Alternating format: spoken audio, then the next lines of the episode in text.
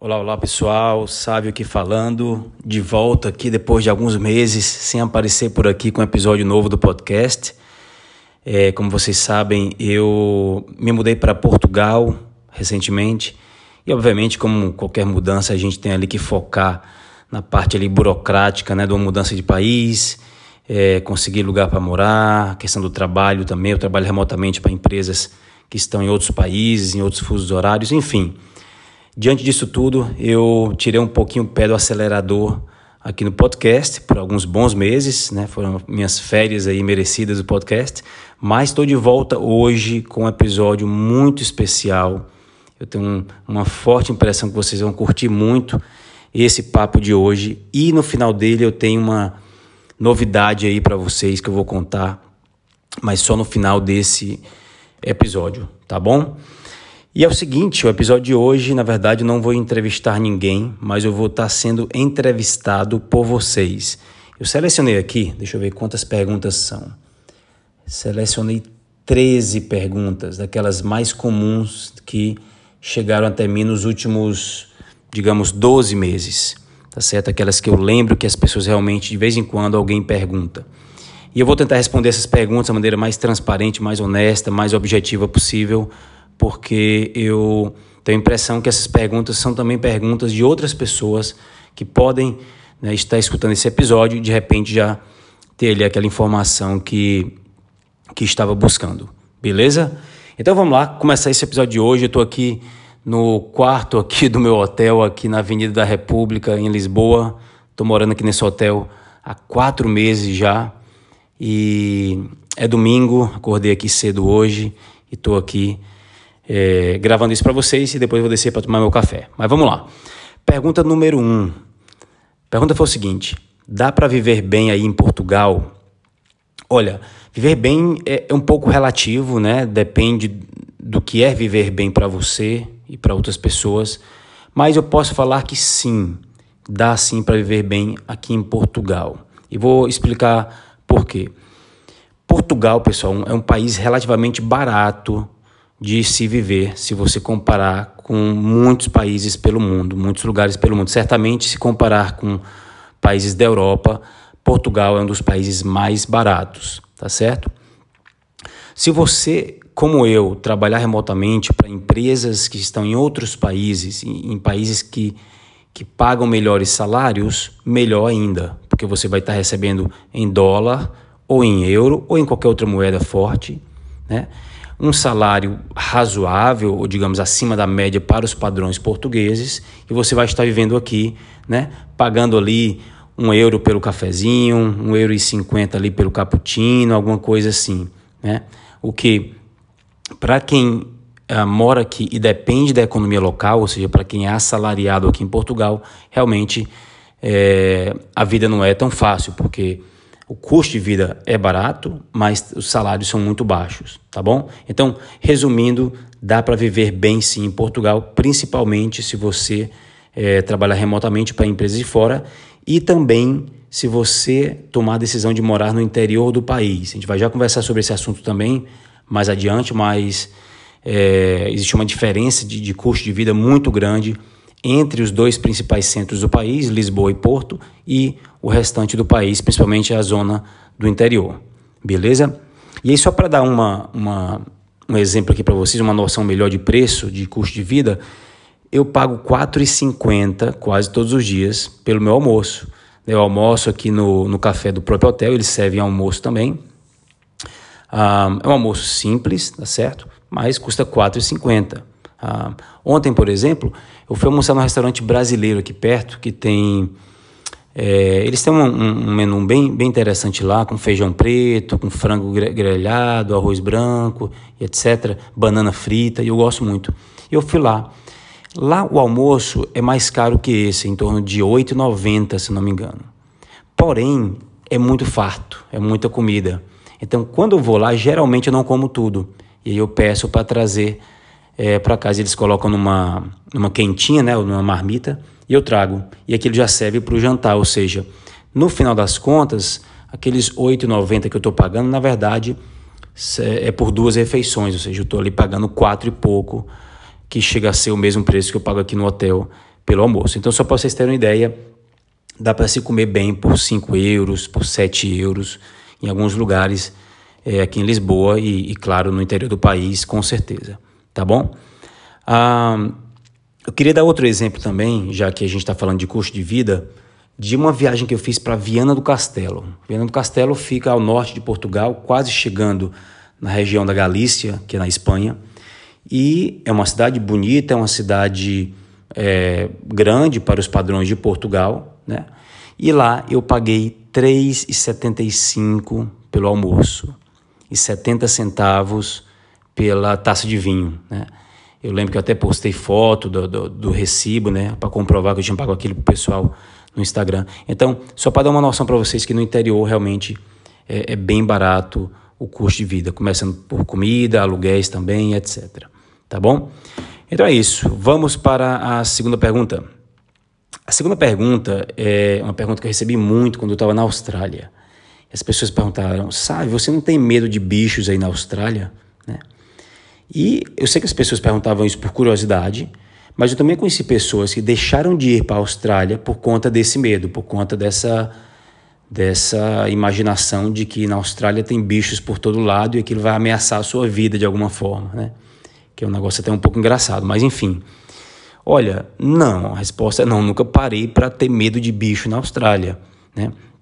E eu acho que existe aí uma certa é, desinformação nesse sentido. Claro que a mídia, quando vai, quando acontece um ataque de tubarão numa praia lá na Austrália, quando, sei lá, acontece uma enchente e um jacaré que estava num pântano a quilômetros de distância aparece numa cidadezinha pequena lá, claro que a mídia enfoca aquilo e as pessoas ficam meio impressionadas com aquilo. Mas no dia a dia, a vida não é assim na Austrália. No dia a dia, a gente não vê tubarão e jacaré e, e, e arraias venenosas por todo lado, né? Inclusive, tem regiões da Austrália que, onde há maior ocorrência desses animais, né, digamos, mais perigosos, que é a região norte da Austrália. Algumas praias são interditadas, porque ali vai haver é, jacaré de, de água, água salgada, é, as arraias venenosas, etc. Então, aquelas praias são interditadas e ninguém entra no mar. Né? Mas, de um modo geral, pessoal, se você morar em Brisbane, Sydney, Melbourne, uh, Gold Coast, Adelaide, sabe, nessas, na Perth, nas cinco maiores cidades da Austrália, uh, nada vai acontecer em termos de ameaça para você. Talvez uma vez na vida, uma vez por ano, você veja uma, uma aranha ali, mas é só uma questão de manter a casa limpa para que não acumule né, esses bichos, aranha, etc. Mas no geral, eu acho um pouco é, não sei, eu acho um pouco engraçado a pessoa deixar de fazer o intercâmbio na Austrália por medo de bichos, tá bom? Só para desmistificar isso. Vamos para frente. Pergunta número 3. Sabe, gosta das suas dicas de livros. Poderia eleger os três melhores? Nossa, essa é uma pergunta difícil, porque eu gosto muito de ler e não sei, eu gosto de muitos livros. Não conseguiria eleger, é, normalmente não conseguiria eleger três, mas como eu vi essa pergunta aqui, eu parei, escrevi aqui três livros e vou falar para vocês. E vou falar o porquê que eu escolhi esses livros. O primeiro deles, tá certo? É um livro chamado Trabalhe apenas quatro horas por semana do Tim Ferriss, do americano Tim Ferriss, ok? Vou fazer aqui uma ressalva. Esse é um livro que, se você for uma pessoa ultra crítica com relação à capa de livros e título de livros, você não vai ler esse livro, porque o teu preconceito sobre o livro não vai te deixar, tá certo? Você vai julgar o livro pela capa, literalmente. Por outro lado, pessoas que ultrapassam essa barreira e leem o livro, né, que foi o que eu fiz lá em 2011, se eu não me engano, né, esse livro, salvo engano, foi lançado ali em 2007 para 2008, eu acho, por ali, e eu só fui lê-lo em 2011. E é o seguinte, é um livro que eu não concordo com tudo que o Tim Ferriss fala, e, e, eu não lembro de algum livro que eu tenha concordado com tudo que o autor fala. Eu acho que eu, eu não tenho essa necessidade de concordar com tudo para só então gostar do livro. Acho que não, não é por aí. É, eu acho que a gente deve ler livros bons, que a gente julga que são livros bons. Geralmente são livros recomendados por pessoas que a gente confia ou que a gente admira. Né? Pelo menos é isso que eu faço. E O que eu achar que, o que eu não concordar, o que eu achar que não faz sentido, eu deixo de lado. E aquilo que eu achar que faz sentido e que é relevante para minha vida, que pode me ajudar, eu foco naquilo, entendeu? E assim eu me desapego emocionalmente da necessidade de criticar o livro, em vez disso eu invisto minha energia tirando o que é de bom do livro para mim. Tá certo? Então, esse livro, uh, Four Hour Work Week, ou Trabalho apenas quatro horas por semana, ele faz ali uma pequena analogiazinha no título, tá certo? O Tim Ferriss não está sugerindo que você trabalhe apenas quatro horas por semana, isso seria loucura, né? Mas ele está fazendo ali um apelo para que a gente utilize melhor o nosso tempo, tá certo? E para a gente foque em coisas que realmente importam e não ficar se deixando levar pela mídia, por, por, por dramatizações, por problemas que não existem, mas que a gente está aumentando esses problemas, sabe? Então é um livro muito útil e muito cheio de insights nesse sentido de produtividade, utilizar melhor o teu tempo, refletir sobre as coisas que realmente importam para você, uh, ser estratégico. Eu tirei vários insights do livro que me ajudaram a ser mais estratégicos na minha vida, no meu trabalho. Enfim, essa é a minha visão sobre esse livro, beleza? É realmente uma quebra de paradigmas muito, muito forte você ler é, esse livro. Ele acaba chocando muita gente. Vamos lá para o segundo livro. O segundo livro foi provavelmente o livro mais importante da minha vida. Se chama A Arte da Não Conformidade, do autor também americano Chris Guillebeau. Nesse livro, ele traz um ângulo de visão diferente para a nossa vida. Ele traz uma perspectiva diferente que, pelo menos eu, até então, e eu acho que eu também li esse livro em 2011, coincidentemente, eu até então não tinha parado para pensar nas coisas que o Chris Guillebeau trouxe à tona nesse livro. Então, quando eu terminei de ler A Arte da Não Conformidade, meu queixo literalmente caiu, né? Quer dizer, literalmente não, mas eu fiquei ali, caramba, que, que, que coisa fantástica, que negócio né, incrível. E também pude aplicar vários conceitos desse livro na minha vida. E eu posso afirmar que hoje eu sou quem eu sou, hoje muito do que eu sou, digamos assim, é, tem a ver com decisões que eu tomei quando eu li esses dois livros ok? Então vamos para frente. Terceiro e última dica de livro. Esse aqui, ele é sem dúvidas o livro mais profundo que eu já li na minha vida. É um livro que gerou uma reflexão que eu acho que toda pessoa no mundo deveria ler esse livro. Olha que eu não gosto dessas afirmações, que toda pessoa no mundo deveria fazer tal coisa e tal. Mas esse livro eu, eu já falei algumas vezes que eu acho que todo mundo deveria ler. O livro se chama O Homem em Busca de Sentido, do Viktor Frankl. Né? É, Viktor Frankl é um médico um, austríaco, se eu não me engano, se não me falha a memória, que foi ali pego na época do nazismo e passou ali por alguns campos de concentração, ficou alguns anos, na verdade, em campos de concentração. E ele em vez de, de cometer suicídio, o que era muito comum naquela época, em vez de deixar a sua mente, né, levá-lo para baixo através da depressão e via morrer, como também aconteceu com muita gente, ou simplesmente enlouquecer, né, ele optou por encontrar significado naquele sofrimento, né? E ele criou ali uma teoria onde ele fala que a gente não está em busca de prazer, né, como Freud dizia, mas sim em busca de significado. Ele fala que o prazer ele é momentâneo e quanto mais prazer a gente tem, mais a gente quer ter e aquilo não é sustentável no longo prazo, mas significado. E aí ele prova isso, né? Ele prova o ponto dele com a própria experiência dele em campos de concentração. Né? E eu não vou aqui entrar em detalhes, porque eu não vou, é, não vou querer dar nenhum spoiler do livro, mas ele relata momentos no campo de concentração ali que ele passou e que colegas dele passaram, que só em ler o livro você se contorce todo na cadeira, sabe? É um negócio assim forte, muito forte. E se naquele ambiente o cara conseguiu encontrar um sentido para viver, conseguiu encontrar um significado maior, é porque esse, esse cara, esse, esse autor desse livro e médico, realmente é, chegou num nível de consciência ali muito acima da média. E por isso eu li o livro dele e isso me fez refletir muito sobre a minha vida, me ajudou demais em vários momentos difíceis que eu passei na minha vida e, portanto, essa é a minha terceira recomendação. Então, re recapitulando, trabalhe apenas quatro horas por semana, Tim Ferriss, A Arte da Não Conformidade, Chris Guillebeau e uh, Um Homem, ou O Homem em Busca de Sentido, do Viktor Frankl. Ok? E aí, pessoal, vocês estão gostando do papo aqui? Eu estou curtindo, estou falando sozinho aqui com, com o microfone aqui do, do celular, mas estou curtindo responder essas perguntas aqui e vou apertar o pé no acelerador um pouquinho para a gente avançar aqui, beleza? Pergunta número 4. Sabe, você pensa em voltar para o Brasil? Nossa, eu acho que já recebi essa pergunta mais de 100 vezes. E vamos lá, sendo bem objetivo, pessoal, não, eu não penso em voltar para o Brasil. Mas eu não penso em voltar para o Brasil, não que eu ache que eu não conseguiria morar no Brasil. Né? Se eu tiver de voltar por uma necessidade, na próxima semana, eu voltaria e isso não seria o fim do mundo, eu não iria chorar, a minha vida não ia, não ia ficar ruim por causa disso, tá certo?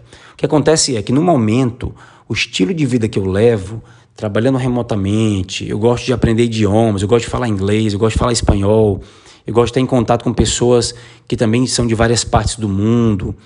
Um, eu estou morando na Europa há muito pouco tempo, eu estou aqui apenas quatro meses, então também tenho muita coisa para explorar aqui. Então, por esses motivos, não faria sentido eu voltar para o Brasil nesse momento. Né? Um, a gente sabe que o Brasil tem vários problemas crônicos e seríssimos, né, com corrupção, violência, etc. Mas também existe corrupção e violência em muitas partes do mundo. Né? Eu não, não é isso que não me faz voltar para o Brasil, mas é sim o estilo de vida que eu levo hoje em dia não combinaria muito com o Brasil, combina mais com morar fora do Brasil, principalmente Europa, que é o momento que eu estou passando agora. Ok? Ah, uma pergunta que me. A quinta pergunta, vamos lá, acelerando um pouquinho. Essa pergunta me fizeram muito. Sabe, você recomenda Bali para quem quer trabalhar remot remotamente? A resposta é sim. Eu recomendo Bali por vários motivos. Eu recomendo Bali porque é um local meio místico, certo? Tem muita natureza. Você em Bali vai ter tempo, provavelmente você vai ter mais tempo, você vai ter mais um ambiente mais propício para você refletir sobre a tua vida, para você ter mais concentração no teu trabalho, né? Claro que Bali também tem muita festa e tudo, mas eu estou me referindo assim em geral, né? Principalmente quem vai para as regiões de Ubud, que é onde eu geralmente ia quando eu morava na Austrália, fui duas vezes a, a impressão que passa é essa: tranquilidade. É, a meditação é muito praticada em Bali, o yoga é muito praticado em Bali, né, o surf também. Então, todas essas são atividades que meio que nos chamam para pensar um pouco sobre a nossa saúde física, saúde mental, né? E por causa disso, eu acho Bali sempre uma excelente opção, né? Além de tudo isso, tem é toda essa cena do nomadismo digital em Bali. Então, se você for para Canggu, ou mesmo o Bud, ou mesmo o Luato, enfim, você vai encontrar com vários nômades digitais em Bali. Você vai encontrar com brasileiros, com australianos, com americanos, com franceses, com suecos, enfim, é, que estão ali levando um estilo de vida diferente, trabalhando remotamente para empresas e clientes né, espalhados pelo mundo e vivendo o seu estilo de vida ideal. Então, esse é mais um fator que me atrai em Bali, que é o contato com outras pessoas que estão ali, né, surfando a mesma onda que você está surfando. Eu acho isso muito bacana. Portanto, resposta sim, super recomendo Bali. Outra cidade, né, indo aqui para a pergunta número 6. Outra cidade que já me perguntaram muito também foi uh, Chiang Mai, no norte da Tailândia. Sabe, você recomenda Chiang Mai para quem quer é, iniciar uma vida trabalhando remotamente, etc. E Olha, eu sou suspeita a falar de Chiang Mai porque eu gosto muito da cidade. Fiquei um mês em Chiang Mai em 2015. Estava é, fazendo um curso lá e, e, enfim, fiquei lá na verdade seis semanas, foi mais que um mês. E eu recomendo Chiang Mai, assim como alguns, algumas localidades em Bali. É uma cidade muito uh, multicultural, tem gente do mundo inteiro. É uma cidade barata, se comparada a várias um, ah, vários hotspots de nômades digitais no mundo, né? várias cidades que são visadas pelos nômades. Chiang Mai está ali entre as mais baratas. É uma cidade que, do aspecto visual, é muito bonita porque tem aquele contraste entre aqueles templos budistas antigos, aqueles prédios antigos, e a parte moderna da cidade. Então, visualmente, é uma cidade bonita. e está ali contornada de montanhas, muita natureza, sabe? Muitas opções de trilhas, de visita a esses, essas reservas naturais e etc. Então, uh, Chiang Mai é uma excelente opção, tá certo? Só uma última observação sobre Chiang Mai, se come muito bem lá, comida tailandesa, né? Como todo mundo sabe, é muito famosa no mundo inteiro. E em Chiang Mai se come muito bem e barato ainda. Então, super recomendo. Ok? Vamos para frente. Olha, começaram aqui, galera, as perguntas mais polêmicas. Mas vamos lá, vamos, vamos passar por elas. Número 7. Sabe, você não pensa em casar? E como é relacionamento na estrada? Eu achei bacana essa pergunta e recebi ela também muitas vezes nos últimos anos. Né? Olha, para ser bem sincero, pensar, pensar, eu não ando pensando muito nisso, não. Tá certo? Ah, obviamente que eu acho que o ideal seria casar. Eu não tenho nada contra casar, tá certo?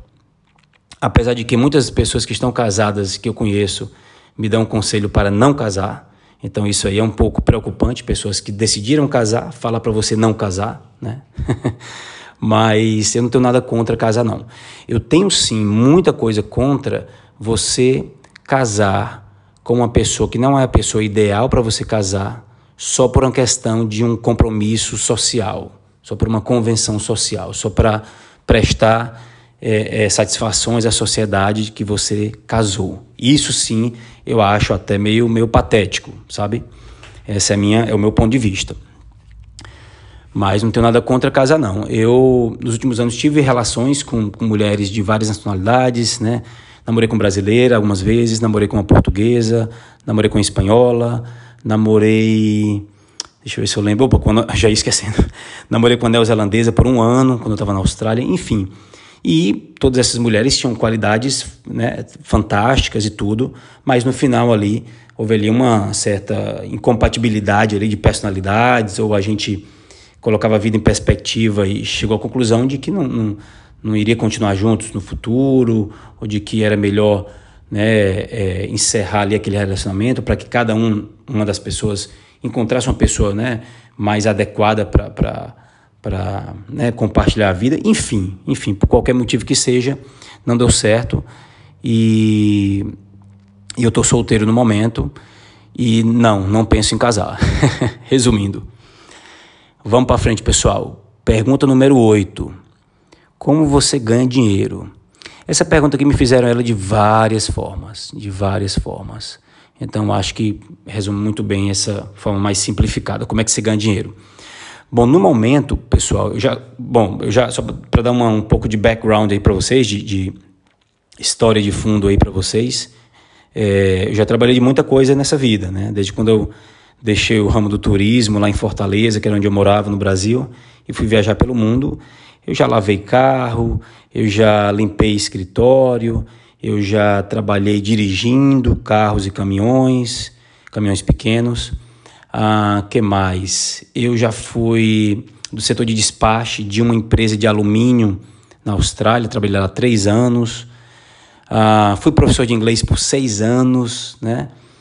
Ah, já fiz muita coisa. De uns dois anos para cá, eu fiz uma transição de carreira. É, quem me conhece sabe que eu gosto muito de escrever, né? Inclusive, lancei um livro em 2018.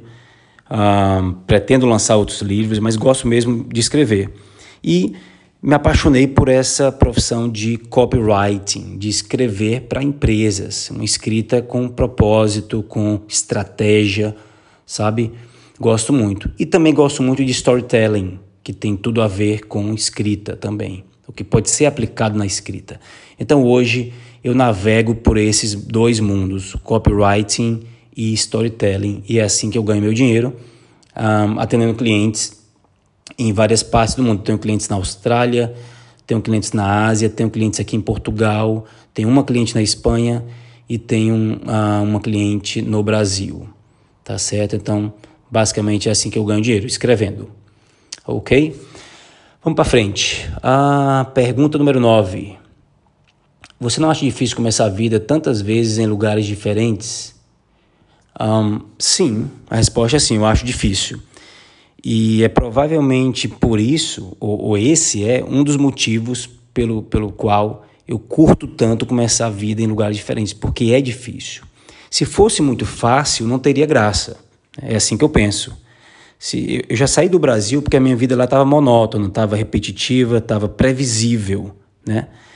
Então, eu gosto desse negócio de começar a vida. Eu, por exemplo, eu cheguei aqui em Portugal faz quatro meses, cheguei aqui no dia 31 de dezembro de 2021, dormi no Airbnb, é, que eu aluguei um quarto na casa de um senhor, não teve festa, não teve comemoração, foi realmente chegar de viagem cansado, estava vindo da Bósnia, de Sarajevo, é, dormi tranquilamente, acordei no dia 1 de janeiro de 2022, aqui em Lisboa, sem amigos, sem muitos contatos, né, para começar a vida do zero. E aquilo me dá um tesão, aquilo me dá uma vontade, sabe? Me dá uma, uma me faz me sentir vivo é uma da, um daqueles momentos que realmente me faz me sentir muito, muito vivo. É começar de novo no lugar novo, né?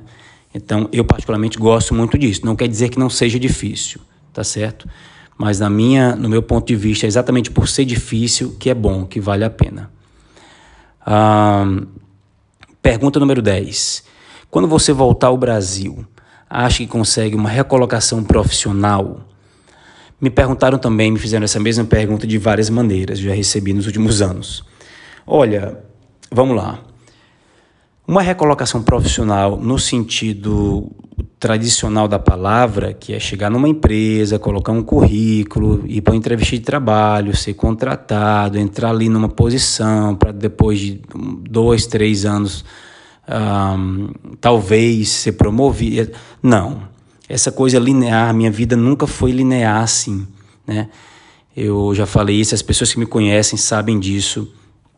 A minha carreira ela nunca foi linear e eu não me preocupo com essa coisa de pelo fato de que deixei o Brasil, se um dia eu for voltar vai ser um problema, porque eu já perdi o networking ou porque vai ser difícil uma recoloca recolocação profissional ou algo do tipo. Eu não paro para pensar nisso porque isso não não faz parte do, do, do meu conjunto de interesses voltar para o Brasil, como vocês sabem. E caso eu volte, como a gente está vivendo no mundo real de 2022, onde todo mundo está interconectado pela internet, eu também não vejo isso como um problema. Pelo contrário, eu acho que se eu voltasse para o Brasil, eu ia conseguir tocar meu negócio muito bem. E se eu quisesse trabalhar para a empresa, que eu acho difícil disso acontecer, mas se eu quisesse trabalhar para uma empresa, é, tendo em vista experiência internacional, falar três idiomas, etc., eu não acho que seria difícil, né? Eu acho que às vezes a gente, quando. Essa pergunta, né? Eu não estou aqui julgando a pessoa que fez essa pergunta ou as pessoas que fizeram essa pergunta, mas geralmente as pessoas que fazem essa pergunta de, de recolocação profissional, os, perder os contatos, as pessoas falam muito disso. Ah, você Passou três anos, tem uma gap ali, quando voltar, ninguém mais te conhece, se perdeu os contatos. Geralmente são pessoas que estão muito, se confiam muito em contatos para conseguir algo, né? Eu acho que é válido a gente né, ter contatos. Eu acho que é super honesto e super válido a gente contactar pessoas quando estiver chegando de volta no Brasil ou em qualquer situação para ver se, se a gente consegue ser ajudado mas eu não coloco muita energia nisso, eu coloco muito mais energia na minha qualificação enquanto profissional, no resultado que eu posso gerar para a empresa. Isso sim é algo que, primeiro, que ninguém tira de mim, segundo, como toda empresa pensa em resultados, se ela visualizar em mim alguém que pode dar o resultado que ela quer para ela, a empresa não está muito preocupadinha ali se eu conheço fulano ou cicrano, não. Né? Claro que meritocracia, quase não saía, não existe em todo lado. Então, obviamente, alguns, algumas culturas organizacionais são mais na base da politicagem e da, daquela diplomacia barata, aquela coisa pegajosa, onde você só vai adiante com contatos. E em outros ambientes, em outras culturas organizacionais, a meritocracia ela é muito mais visível, ela é muito mais ali, aplicada né, no dia a dia. Então é isso, pessoal. Vamos lá, tá chegando no final, hein? Só falta algumas perguntinhas aqui. Faltam uma, duas, três, quatro. Apenas quatro perguntinhas aqui. Na verdade, só três. Só faltam três. Vamos lá. Pergunta número 11. Sabe, você não acha a vida em Portugal simples demais? Acha que vai ser fácil se adaptar?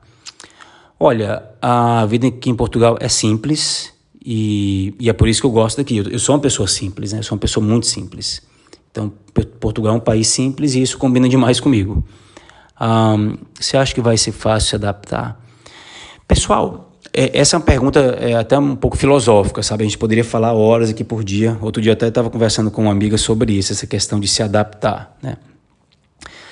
No mundo que a gente vive hoje, tudo está muito globalizado, tudo está tá muito interconectado, a comunicação está fluindo aqui. Você fala com sua mãe no Brasil, com um cliente na China, com um amigo na Austrália, né, em questão ali de meia hora. Enfim, é, Questão de comida também, você vai para Chiang Mai, na Tailândia, você consegue comer comida de tudo, sabe, de, de tudo quanto é canto do mundo. Eu estou aqui em Portugal, também vou conseguir uh, ter acesso a comida de vários lugares do mundo, uh, transporte, acesso, sabe? Enfim, essa coisa de se adaptar, eu não, eu não consigo ver qual seria a dificuldade de alguém se adaptar aqui em Portugal, sinceramente, né? Um, claro que eu estou me baseando no meu estilo de vida. Talvez uma pessoa que morou, sei lá, a vida toda em São Paulo, uma pessoa que tem um altíssimo padrão de vida, que frequenta restaurantes muito caros e festas muito caras e tem uma vida social extremamente agitada e gosta de, de, de, né, de coisas boas e caras e luxo, etc. Não sei, eu estou criando aqui um estereótipo bem exagerado só para exemplificar. Uma pessoa dessa, se for morar lá em Amarante, né? que fica meia hora do porto, provavelmente vai ser difícil essa pessoa se adaptar lá, porque não condiz com o estilo de vida dela. Mas para o brasileiro médio, sabe? Para pessoas simples como eu e para o brasileiro médio em geral, vir para Portugal, não tem muito o que se adaptar. A vida vai ser show de bola. Você vai ter uma vida fantástica, com menos violência, com menos corrupção. Aqui tem, tem corrupção também, mas bem menos. Mas a violência eu acho que é a, a principal diferença entre Portugal e Brasil. A comida muito boa, clima muito bom, exceto em algumas regiões do país. Ou seja, será que é fácil ou é difícil se, se adaptar a algo bom? Né? Quando você dirige um, sei lá, um Corcel, um Corcel 87, e no dia seguinte você compra, sei lá, um Golf 2000 e nem sei se se fazem mais o Golf, mas compra um carro novo, né? Você para para pensar que você vai ter dificuldade de se adaptar? Eu acho que não, você vai ali curtir o momento que você está adquirindo algo melhor. Então, eu eu não, eu não paro para pensar nisso de se adaptar, então essa pergunta eu fico meio sem saber respondê-la. Eu cheguei aqui e minha vida continuou, né? Continuei trabalhando remotamente, continuei, né? É, é, fazem tudo que eu fazia antes, e só a vida social que teve que levar um pouquinho de tempo para ali eu conhecer pessoas, etc. E, e aquilo acontecer, mas não tem não tem porquê alguém não se adaptar. É muito a vida em Portugal é muito é muito muito simples. Beleza? Vamos para frente, pessoal. Só faltam mais duas perguntas. Número 12. Sabe qual a principal diferença que você vê entre brasileiros e estrangeiros com relação a trabalho? Olha, essa pergunta é muito boa, muito boa, porque esse é um assunto que me interessa muito, que é trabalho, né? Pessoal, é o seguinte, e aqui eu vou falar com uma certa, como é que eu posso falar? Com uma certa propriedade, né? Morei na Austrália, tive uma boa temporada na Espanha, Nova Zelândia também, Sudeste Asiático e agora Europa. Em todos esses lugares por onde eu passei, eu encontrei brasileiros, né? e sempre tive muito contato com brasileiros. E tem uma característica do brasileiro que, sem querer puxar a brasa para nossa sardinha, mas já puxando, né? porque é um fato, não é uma opinião só minha, isso é um fato muito, muito claro. Inclusive, para muita gente que eu converso, a pessoa concorda na hora. Tem uma característica do brasileiro que ela é um negócio assim fantástico, que se chama iniciativa. Eu vi isso muito claramente na Austrália, trabalhei com brasileiros, trabalhei com australianos, né? Tem pessoas que fazem só o que você manda elas fazerem. Por quê? Porque elas têm medo de fazer algo diferente, tentando fazer algo melhor e cometer um erro. São pessoas que têm medo de errar. E aí, se elas cometerem um erro, vão ser ali chamadas a atenção pelo chefe, algo nesse sentido. Né? O brasileiro, em geral, pelo menos os brasileiros que eu tive contato e as experiências que eu tive, né?